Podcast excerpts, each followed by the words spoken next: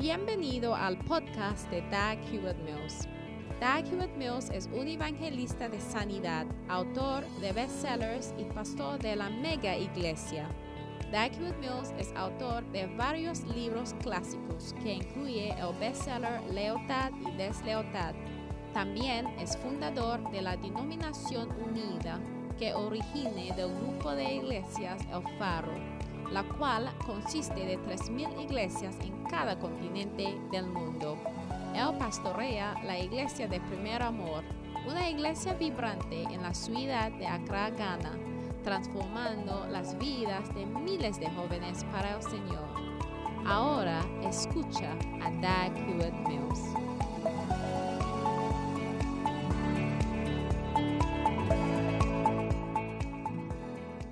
Vamos a orar. Padre, gracias por la bendición que tú nos has entregado hoy. En el nombre de Jesús. Estamos agradecidos por tu sangre, por tu misericordia, que permite de que todos nosotros podemos estar presentes hoy. En el nombre de Jesús. Amén. Y se pueden sentar.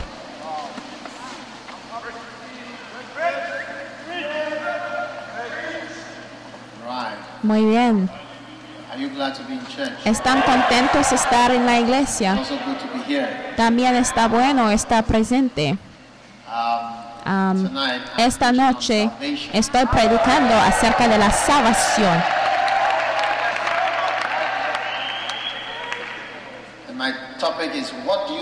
Y mi tema es, ¿qué opinas tú de Jesús? ¿Qué opinas tú de Jesús? Y mi escritura es de Juan capítulo 7. Y estoy leyendo desde el versículo 12.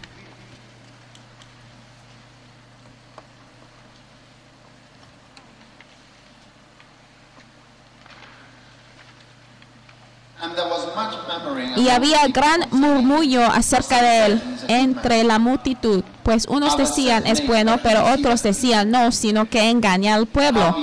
Pero ninguno hablaba abiertamente de él por miedo de los judíos. Mas a la mitad de la fiesta subió Jesús al templo y enseñaba. Y se maravillaban los judíos diciendo, ¿Cómo sabe este letra sin haber estudiado? Jesús les respondió y dijo, mi doctrina no es mía, sino de aquel que me envió. El que quiera hacer la voluntad de Dios conocerá si la doctrina es de Dios o si yo hablo por mi propia cuenta. El que habla por su propia cuenta, su propia gloria busca, pero el que busca la gloria del que le envió, este es verdadero y no hay en él injusticia. ¿No os dio Moisés la ley y ninguno de vosotros cumple la ley? ¿Por qué procuráis matarme? Respondió la multitud y dijo, demonio tienes, ¿quién procura matarte? Jesús respondió y les dijo, una obra hice y todos os maravilláis. Por cierto, Moisés os dio la circuncisión, no porque sea de Moisés, sino de los padres. Y en el día de reposo circuncidáis al hombre. Si recibe el hombre la circuncisión en el día de reposo para que la ley de Moisés no sea quebrantada, os enojáis conmigo porque en el día de reposo sane completamente a un hombre. No juzguéis según las apariencias, sino juzgad con justo juicio. Wow. Este es un punto interesante porque el pueblo no hicieron ninguna obra en el día de reposo, pero a la vez circuncidaron a los niños en el día de reposo. Entonces Jesús señalaba a ellos de que eran hipócritas porque habían hecho una ley diciendo que algo era malo, pero ellos sí hicieron la cosa incorrecta, en otra forma sin saber de que sí estaban quebrantando su propia ley. No entienden lo que estoy diciendo. Y nosotros también hacemos lo mismo todo el tiempo.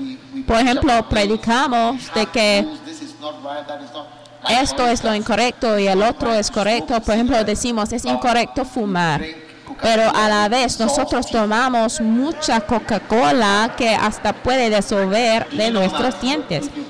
¿Sabe que si metes y el versículo que utilizamos es que no debe destruir el templo de Dios, porque si alguien destruye el templo de Dios, el Señor destruirá a él. Por ejemplo, si tú veas a alguien fumando, tú dices de repente que mira, ese no puede ser un creyente. Pero si tú metes a un tornillo dentro de una botella de Coca-Cola, sabe que se puede empezar de eliminar todo el óxido. Y creo que hasta si tú metes tu diente dentro de la botella de Coca-Cola, sí, hasta se puede desaparecer. Y hasta una botella de Coca-Cola contiene como seis cubitos de azúcar. Es como un hombre ya tomándose con té con seis cubitos de azúcar. Y el azúcar tampoco está bueno para nosotros. Pero estamos tomando Coca-Cola todos los días. Pero no citamos entonces que estamos destruyendo el templo de Dios. Ya no lo citamos en ese caso. Ya ve, lo que quiero decir es que esa cosa que los fariseos hicieron, nosotros también hacemos igual, pero en otra manera. Cuando decimos que una cosa está mala, pero nosotros lo hacemos, pero en otra manera. ¿Están escuchando? Esa es la razón, porque debemos siempre confesar a nuestros pecados. Debe pedir del Señor perdón de pecados como parte frecuente de tus oraciones con significativo, no como de, oye, es algo que me han dicho que debo decir, pero como algo que es verdadero, porque estamos rompiendo a nuestros propios leyes. Amén. No juzguéis según las apariencias, sino juzgad con justo juicio. Decían entonces unos de Jerusalén, no es este a quien buscan para matarle. Pues mirad, habla públicamente y no le dicen nada. Habrán reconocido en verdad los gobernantes que este es el Cristo, pero este sabemos de dónde es. Mas cuando venga el Cristo nadie sabrá de dónde sea. Jesús entonces enseñando en el templo alzó la voz y dijo, a mí me conocéis y sabéis de dónde soy. Y no he venido de mí mismo, pero el que me envió es verdadero, a quien vosotros no conocéis. Pero yo le conozco porque de él procedo y él me envió. Entonces procuraban prenderle, pero ninguno le echó mano porque aún no había llegado su hora. Número uno, mi mensaje de la salvación sí tiene puntos. Y el primer punto es esto. Número uno, la gente tiene diferentes opiniones acerca de Jesucristo. Amén. Porque Juan capítulo 7 y versículo 12 dice, y había gran murmullo acerca de él entre la multitud. Pues unos decían, es bueno, pero otros decían, no, sino que engaña al pueblo. Amén. Entonces, debe saber que Muchos de nosotros tenemos diferentes opiniones acerca de la misma cosa. Amén. Entonces, al predicar a un mensaje de la salvación, debe poder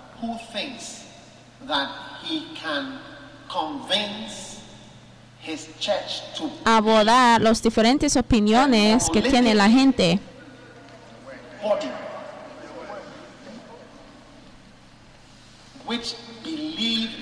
one particular political party. Entonces, si un pastor quiere crear a un partido político de su congregación, o sea, si él piensa de que su congregación que- está bajo de su liderazgo, apoye a un partido político, está equivocando porque todo el mundo tiene diferentes formas de pensar. Y de hecho, cuando ya lleguen el tiempo de elecciones, ya lo puedes ver más que cualquier otro tiempo, que todo el mundo tiene su propia forma de pensar. Y según lo que les motivan, a veces está fácil para ver lo que les motiva y a veces no está tan fácil para ver su motivación. Todo el mundo tiene su propia forma de pensar.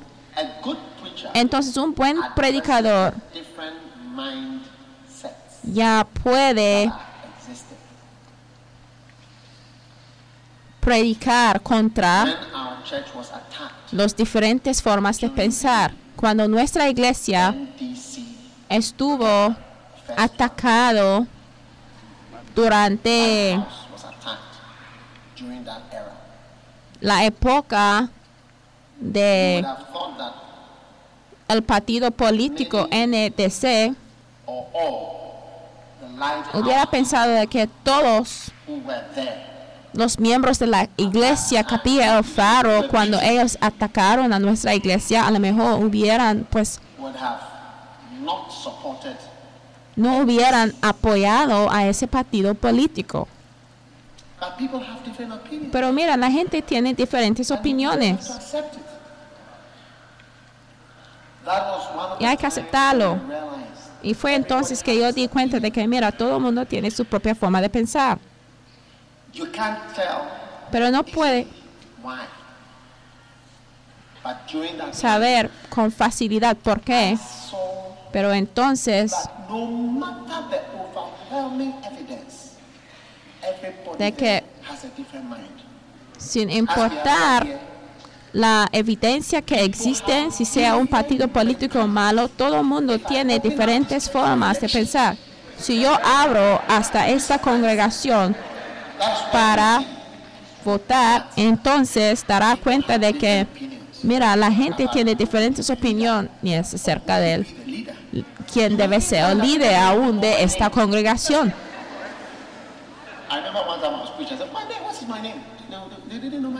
Yo me acuerdo un día cuando yo estuve predicando, hasta yo preguntaba a un miembro de la congregación mi nombre, pero no sabía de mi nombre. Entonces hay que saber de que no son todo el mundo que piensa en una manera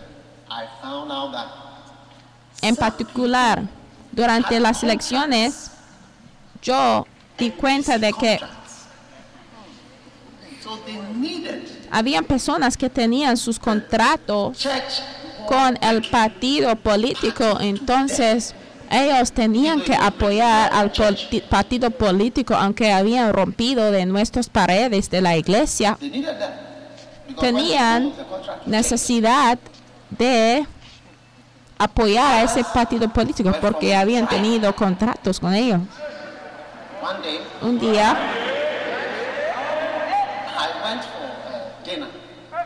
yo fui a cenar 15 pastors, con 15 pastores y yo decidía hacer como un. NDC una elección.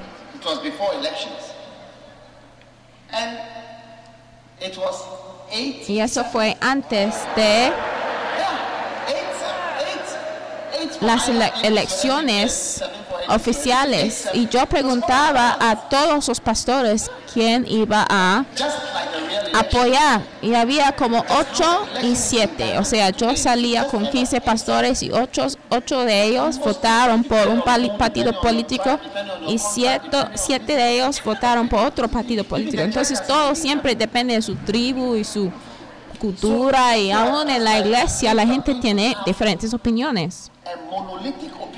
Entonces aún en la iglesia la-. Si el pastor quiere tener una opinión monolítica, está bromeando. Entonces, si tú piensas que todo el mundo ya va a creer en Jesús porque le ha visto levantando a los muertos, estás bromeando. Amén. ¿Están escuchando? Hay que aceptar y saber. Y un buen predicador. Puede predicar a diferentes formas de pensar. Hay que saber cómo predicar a los orgullosos. Hay que saber cómo predicar a los humildes. Hay que saber predicar a diferentes tipos de grupos.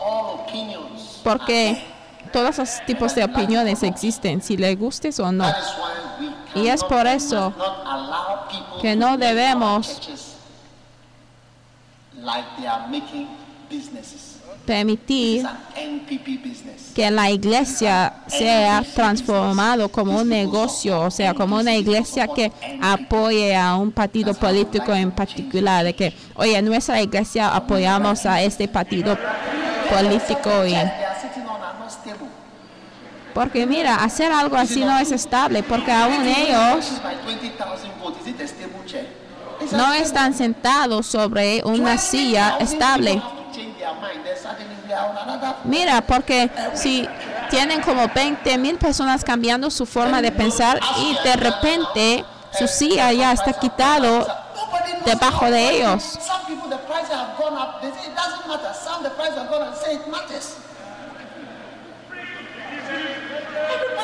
Porque todo el mundo tiene opiniones diferentes.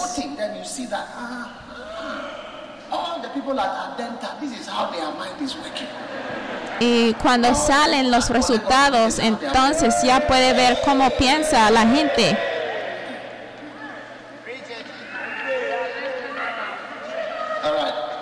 Muy bien. Entonces Jesús,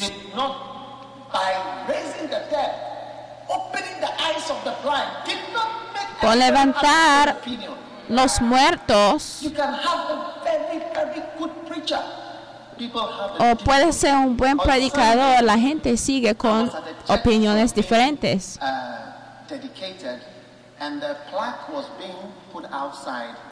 Un día.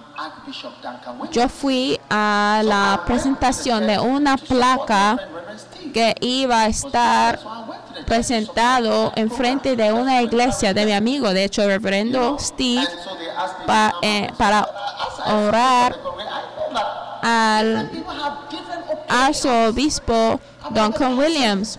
Y al llegar ahí, yo sabía de que la gente tenía diferentes opiniones. Entonces, al hablar, yo hablaba con esto en mente de que había personas con diferentes formas de pensar y diferentes opiniones de lo que iban a hacer, pero a mí no me importa lo que opinan ellos. A mí no me importa.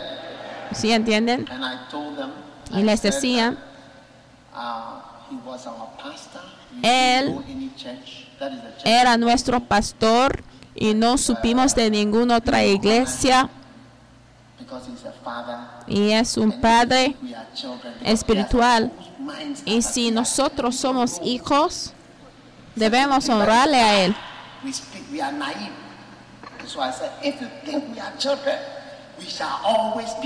Y yo decía de que, mira, si nosotros si pensamos que somos hijos, debemos siempre comportarnos como hijos. ¿Entiendes? Entonces dile a church." tu vecino, yo no sabía de que tú tuviste otra opinión en la iglesia. Número dos, algunas personas piensan que Jesús es un hombre bueno, pero tú, ¿qué opinas de Jesús? says in John 7, La Biblia dice en 12, Juan "And there was 7, 7, people y había gran murmullo acerca de él entre la multitud, pues unos decían, es bueno. Wow. Algunos piensan que Jesús era un buen hombre nada más. Amén. Algunos sí pensaron que sí era un buen hombre. Amén. ¿No es fantástico? Número think, 3. and Some people thought and some people think Algunas personas piensan y pensaron que Jesús era un engañador. Porque dice que había gran murmullo acerca de él entre la multitud, pues unos decían es bueno, pero otros decían no, sino que engaña al pueblo. Amén. Algunos piensan que es un mentiroso, es un engañador. ¿Cuántos amen a Hinn? ¿Cuántos amen a Benijín? You know, I was recently in Orlando. Ya sabe, recientemente yo estuve en Orlando. Benny Hinn used to be in Orlando. Benijín His estuvo en Orlando. Su iglesia se llamaba OCC o el Centro Cristiano de Orlando, CCO. Y yo fui a visitar a su iglesia cuando fui a Orlando.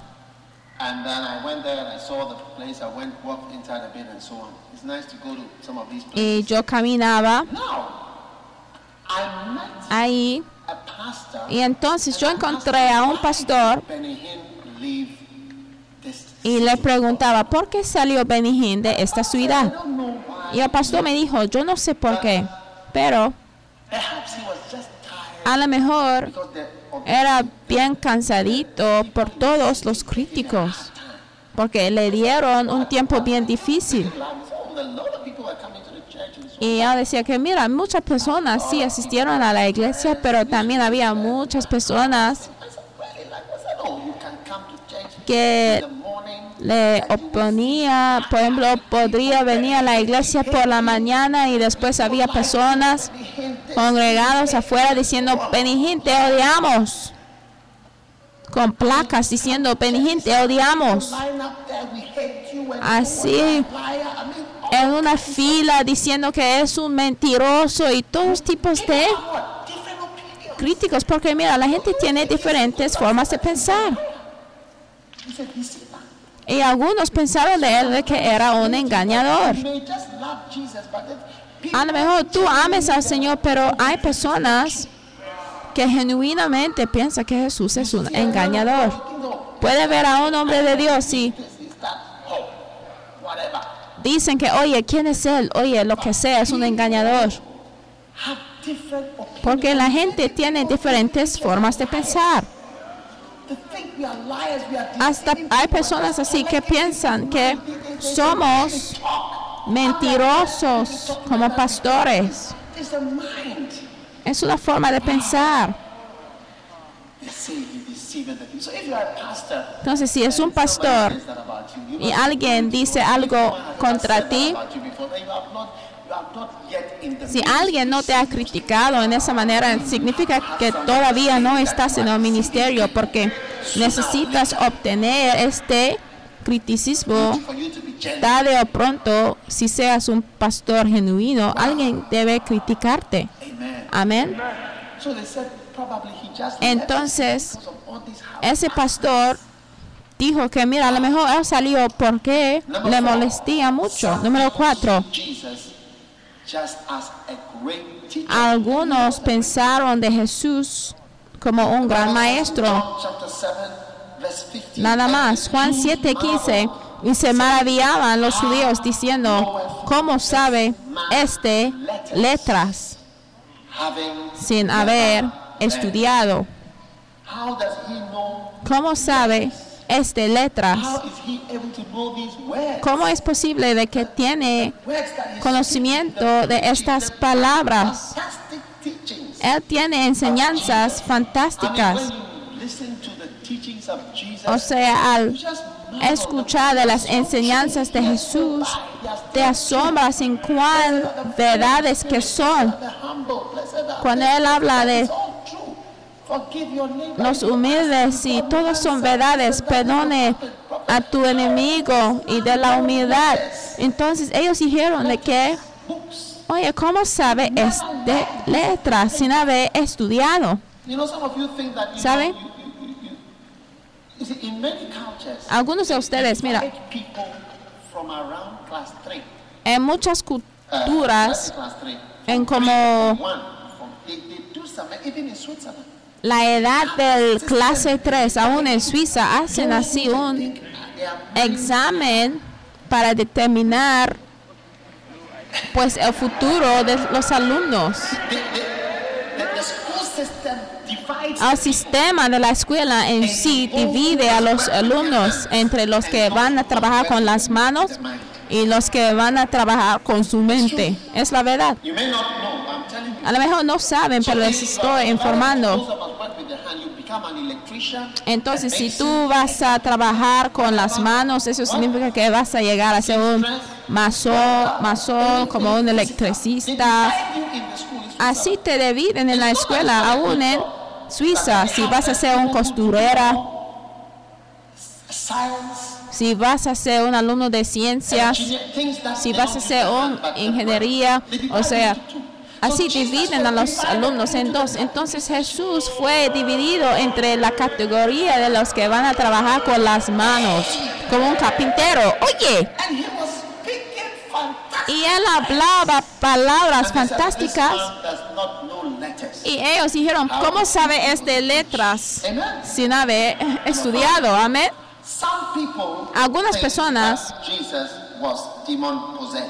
Pensaron que Jesús fue poseído con "Thou demonios. hast a devil." John Res- 7 verse 20. Juan 7:20 respondió la multitud y dijo, demonio tienes, ¿quién procura matarte? Y Jesús respondió y les dijo, una obra hice y todas sus maravillas. Ellos dijeron de que demonio tienes. Entonces algunas personas también piensan que predicadores están poseídos con demonios o que su poder proviene de demonios. Yo escuché acerca de un pastor que tiene una iglesia bien grande.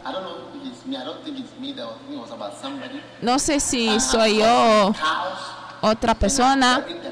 Y decía de que mira esa persona tiene una grande iglesia porque él se fue a India para comprar vacas y las vacas ya murieron y las vacas se cambiaron en gusanos.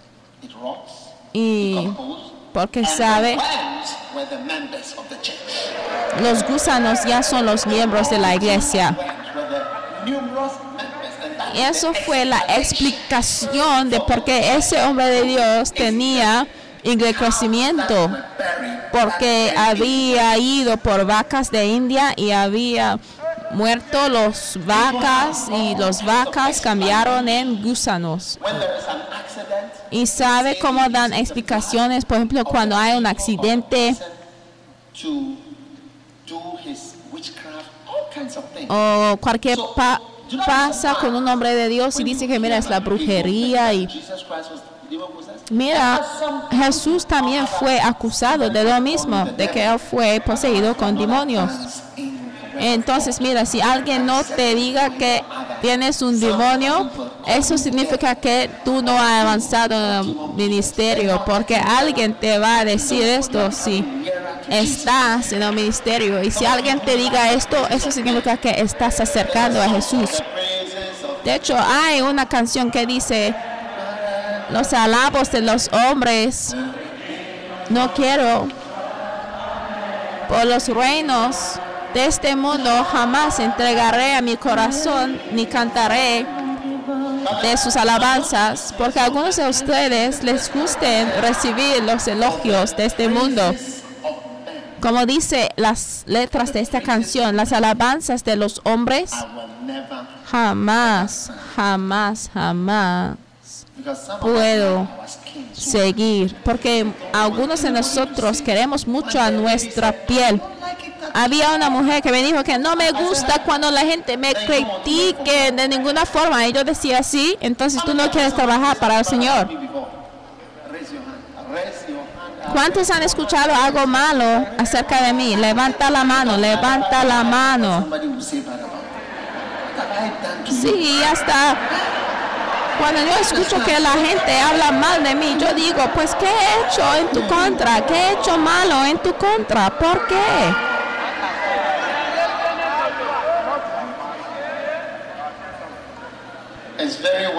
Es bien impresionante. O sea, obispo Saki. ¿Puede creer esto? Eh, le- mira a la gente aquí, que están levantando la mano, toda la gente con la mano levantada han escuchado algo malo de mí. Oye, mira esto.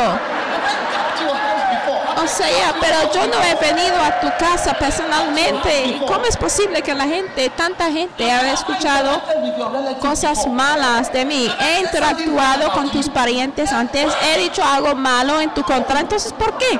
¿Por qué? Entonces, ustedes que no quieren que esto te pasa, mira, no hay de acercar al ministerio porque así es el ministerio. Hay que esperarlo. Amén. Y después, número 6, algunas personas vean a Jesús como el obrador, el que hace milagros. Y muchos crearon en él. Algunos sí opinan de Jesús como el que hace milagros. Número 7. Aún las personas. Número 7. Algunas ven a Jesús como un profeta. Y hay muchos profetas.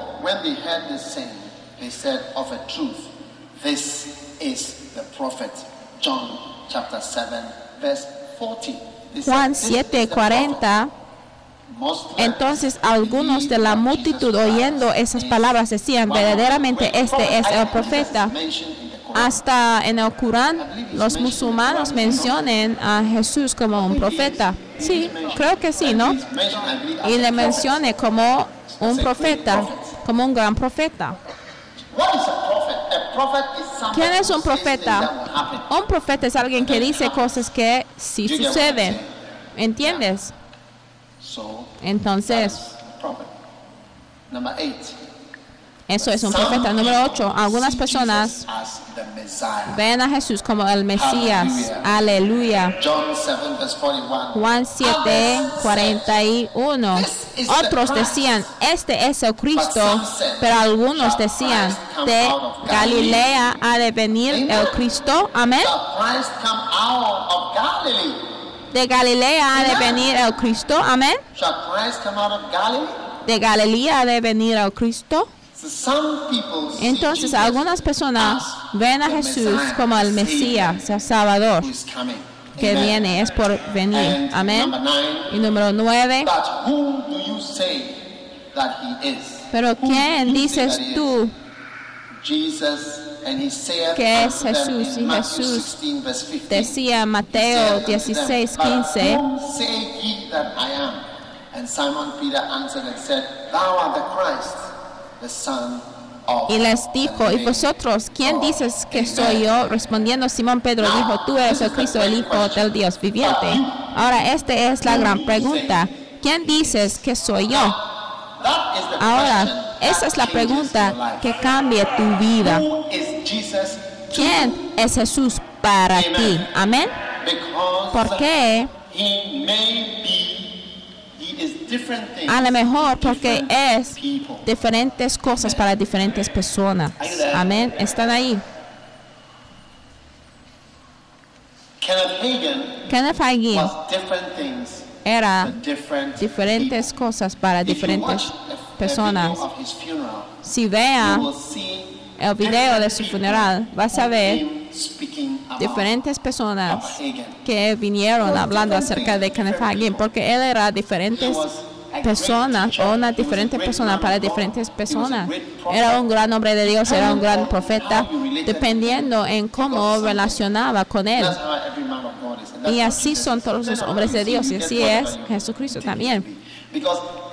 Tú recibes porque cada hombre tiene diferentes goros. Por ejemplo, yo soy un amigo, yo soy un esposo, yo soy esposo, soy evangelista, soy pastor, soy maestro de la palabra, soy profeta para algunos, yo soy un apacentador para algunas personas. Yo soy un buen amigo, mal amigo para algunas personas. Depende. Yo soy un empleado para algunas personas, soy un jefe, yo soy un médico para algunas personas. Entonces depende. Entonces cuando yo veía el funeral de Kenneth Hagin, Yo veía a los testimonios de sus hijos, su hija. Su hija hablaba de él como papá. Just spoke. She said, "We Ella didn't know hablaba y decía, stories." mira, nosotros no escuchábamos de las historias de papá.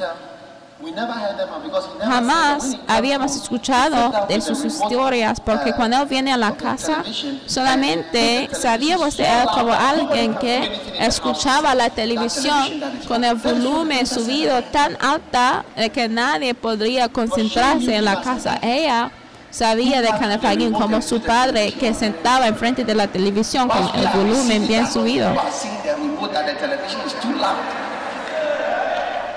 Entonces, mientras nosotros relacionaba con él,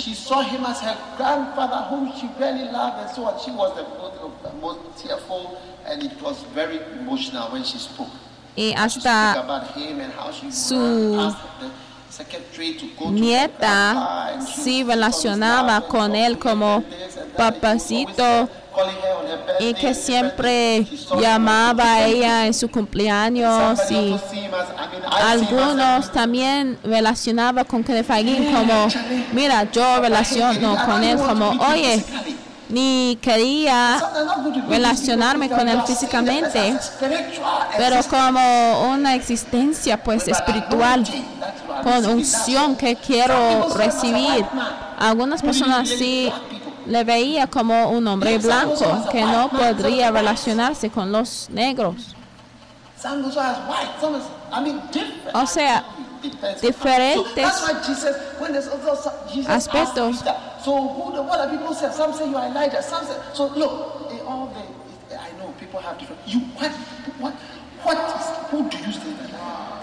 Pero Jesús quería preguntar a sus discípulos, ustedes cómo me vean, porque como tú veas a un hombre de Dios, cambia su relación con él. Es interesante porque la manera en que tú recibes a alguien es como es como la persona se va a convertir en su relación contigo. Cuando yo voy a una iglesia donde me inviten y no esperan de que yo ministro señales y maravillas, pues yo enseño. Cuando ellos esperan de que yo enseño, ahí enseño.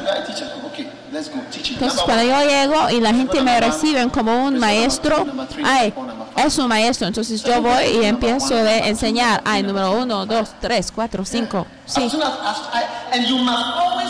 Y try to see how people siempre debe intentar de ver y saber cómo la gente te percibe. You are going too far. Porque si tú no sabes, pues vas a ir demasiado lejos sin saber cómo la gente te recibe. Y por ejemplo, si por ejemplo una persona no te percibe como un padre y tú quieres relacionar con la persona como un padre de haz esto y haz el otro, mira, si esa persona no te recibe como un padre, va a usar tu consejo en tu contra. Mira, them. y a tales personas no les deben decir la verdad. O sea, no, cuando yo digo que no les deben decir la verdad, a lo mejor la verdad va a estar demasiado duro por ellos. Es como que no debes decirles todo. Pero cuando tú puedes ver que esa persona te ha aceptado a un cierto nivel, entonces debes relacionar con ellos de esa manera. Por ejemplo, hay ciertas personas que yo puedo corregir que no pueden recibir corrección del pastor Saki. Pero hay otras personas que reciben al pastor Saki como su padre, pero cuando yo les veo, yo digo, Oye, hola, hola, ¿cómo estás? Nada más. Entonces, como tú percibes a una persona, ya And then as you grow, you begin to realize, you start to ask, Charlie, who do you, who do you say? I am?" revela cómo relaciones con la persona. Porque llega un punto cuando esa persona ya te va a decir, oye, ¿quién dices que soy yo? Yo puedo relacionar contigo solamente exa- y exactamente como me percibes. Un día yo fui a un cierto lugar y me veían como un maestro de la lealtad. They said, "Preach Y en tan pronto en que yo lle- llegué.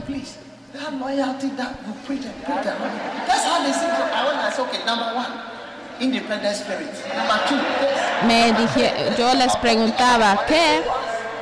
¿Qué quieren que yo predico? Y dijeron, oye, predica acerca de la lealtad, eso es lo que queremos. Entonces yo empezaba, eso es.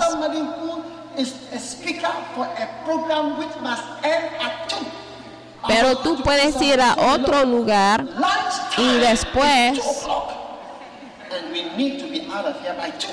And you are giving me the microphone around 115, 120. And you want me to preach. Cuando yo voy a otras iglesias me dan el micrófono como a las uno y media o uno veinte y después me dicen que oye tenemos que ir a, a almorzar a las dos. Entonces debe terminar en media hora. Entonces no me vean como una persona que puede ministrar señales y maravillas o nada de esto. Entonces quién dices que soy es una pregunta bien importante. You cuando ya no tienes experiencia tú puedes pensar de que mira todo el mundo te quiere. Hasta te puede llamar padre o Da papi. o papito, pero no hay de estar engañado por esto. Hay que saber cómo una persona te perciba, porque te sorprenderás. Tú puedes decir a esa persona, oye, no te cases con esa persona. Pero después esa misma persona se va a ir a esa persona a decir que, oye, yo siento con mi espíritu y yo he estado esperando el Señor. Aunque el obispo dice que no debo casarme contigo, Yo- yo ya he balanceado las cosas en mi espíritu. Y yo quiero seguir a mi convicción, entonces voy a casarme contigo. You see now, Ya ve,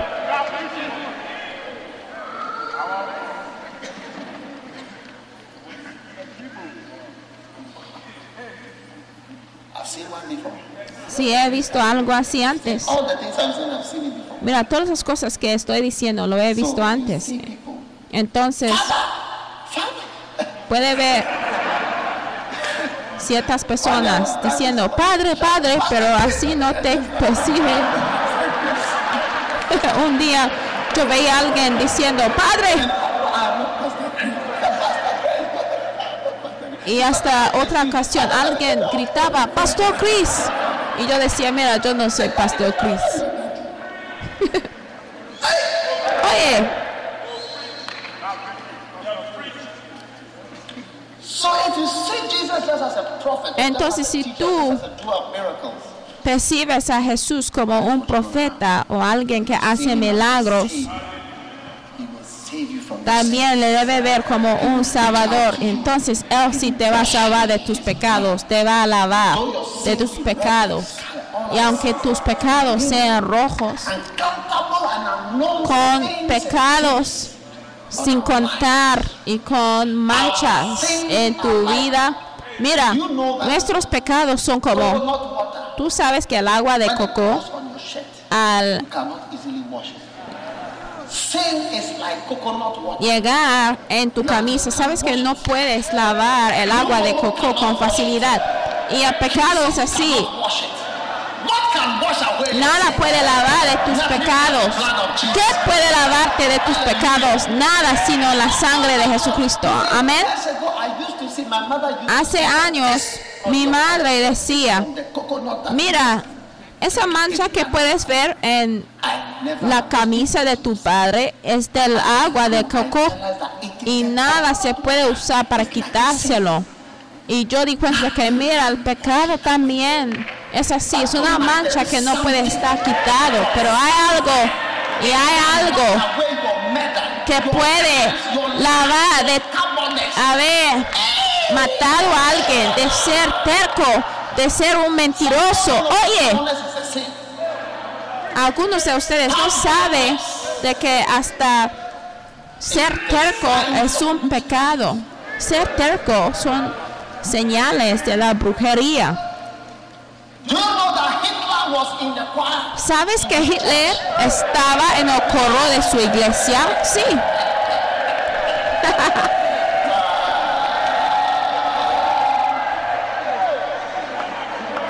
Hitler. Hitler. Hitler was in the choir of his church. Hitler sí estaba en el coro de su iglesia.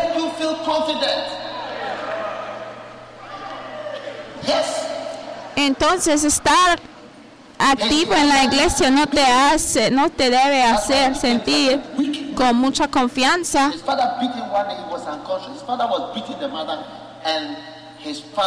Mira. His- he went to defend his mother. Su padre His father beat him until he became unconscious for several days. le pegaba hasta que quedó inconsciente. Por muchos días.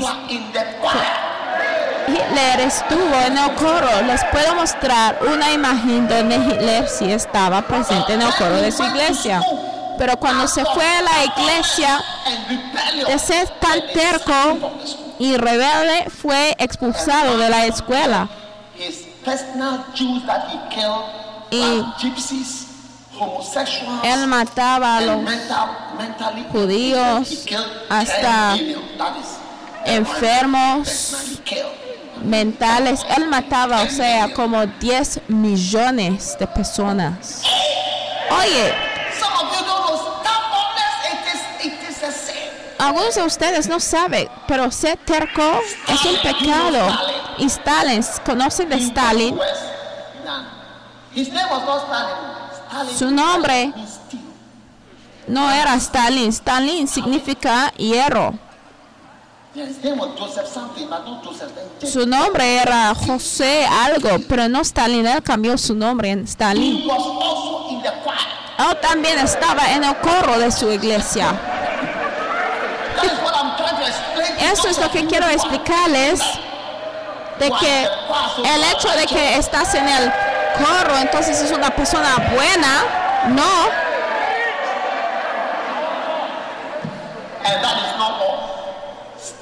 y no solamente esto, sino que Stalin se fue a la escuela bíblica, ¿eh? Ustedes que están en la escuela bíblica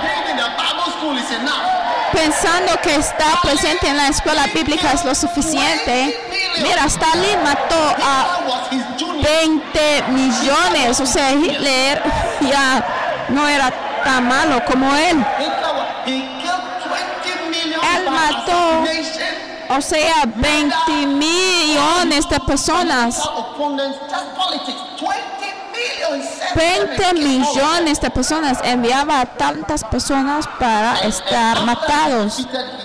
Y después- 1945, he now came up with a new target to kill Jews until he died suddenly in March 1953. Llegó Hitler en 1945 matando a los judeos y mira, Su madre le enviaba a la escuela bíblica y mientras él estaba ahí presente, él mostraba la tercidad mientras estaba en la escuela bíblica. Hasta le expulsaron porque era tan rebelde en la escuela bíblica. Entonces al vernos en la es- iglesia cantando, ay, soy santo, yo me canto. Mira, Hitler estuvo en el coro.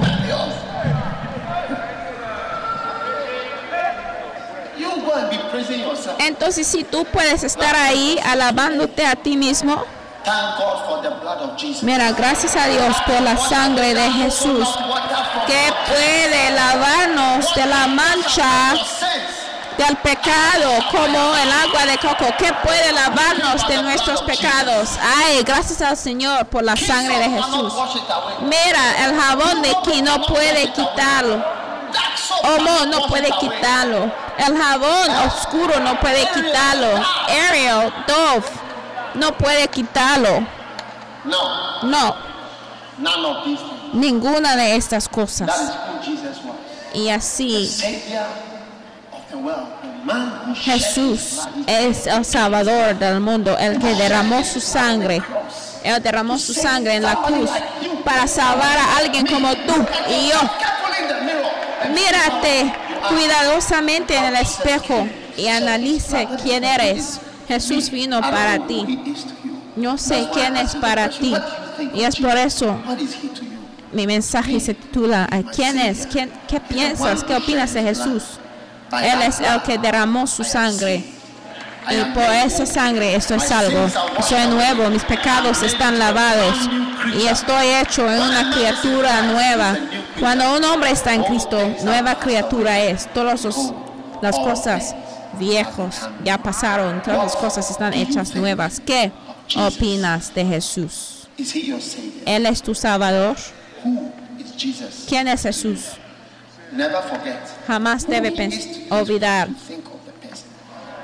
de que como percibes a una persona, así se va a llegar a ser en tu vida. Tu percepción de una persona es la manera en que va a llegar a ser esa persona. Que tus ojos estén cambiados para ver adecuadamente, para ver. ¿Sabe? Déjame decirles algo. Un día yo fui a algún lado con uno de mis pastores y uno de mis pastores me introducía diciendo que él es mi jefe. Entonces yo decía, jefe. ¿así me percibes como tu jefe? Y en la segunda ocasión también me introducía diciendo, él es mi jefe. Entonces yo di cuenta de que, mira, ese hombre está pensando así como parte de una unión y porque él dice que soy su jefe y no me sorprendía cuando él un día se convirtió en un rebelde. Hasta él dijo de que, mira, yo voy a escribir en tu contra. Pero mira, todo esto empieza por la manera en que una persona te percibe. Porque yo veo a ti como parte de mi familia, pero tú me relaciones como un jefe. Entonces estamos mirando a las cosas en una forma distinta. Pero que veas las cosas en la cosa correcta. Póngase de pie.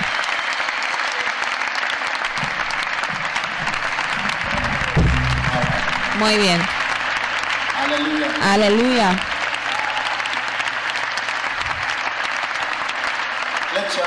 Your hands. Levanta las manos al Señor. Gracias, Señor, por tu bendición en el nombre de Jesús. Con cada cabeza inclinada, si quieres entregar tu vida a Jesús, a lo mejor alguien te invitó a la iglesia, pero tú no conoces a Jesús. ¿Quién es Jesús? ¿Qué dices? ¿Qué opinas de Jesús? Él es el que lava de tus pecados. Jesús One debe ser tu Salvador, que limpia de tus pecados y que te hace una persona nueva. Hoy, si tú quieres entregar tu vida a Jesús, Y si tú quieres que tus pecados sean lavados, yo quiero orar una oración especial contigo. Tú digas, pastor, ayúdame a conocer a Jesús. Yo quiero que Jesús me salva. Yo quiero llegar a ser una persona nueva hoy. Levanta la mano. Gracias, gracias. Que Dios te bendiga. I digas, "Pastor, Ore person." conmigo. Yo quiero que Jesús entre a mi vida. Yo quiero ser una persona nueva. Por favor, que ven donde quiera que estés parado. Ven acá enfrente. Quiero orar contigo. Ven aquí enfrente rápidamente.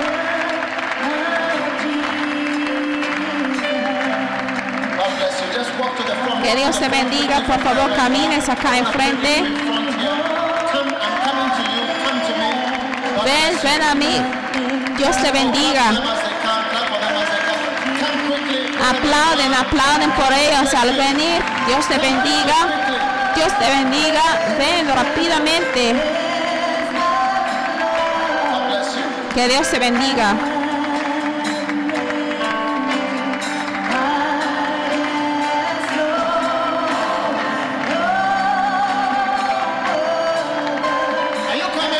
ya vienen rápido.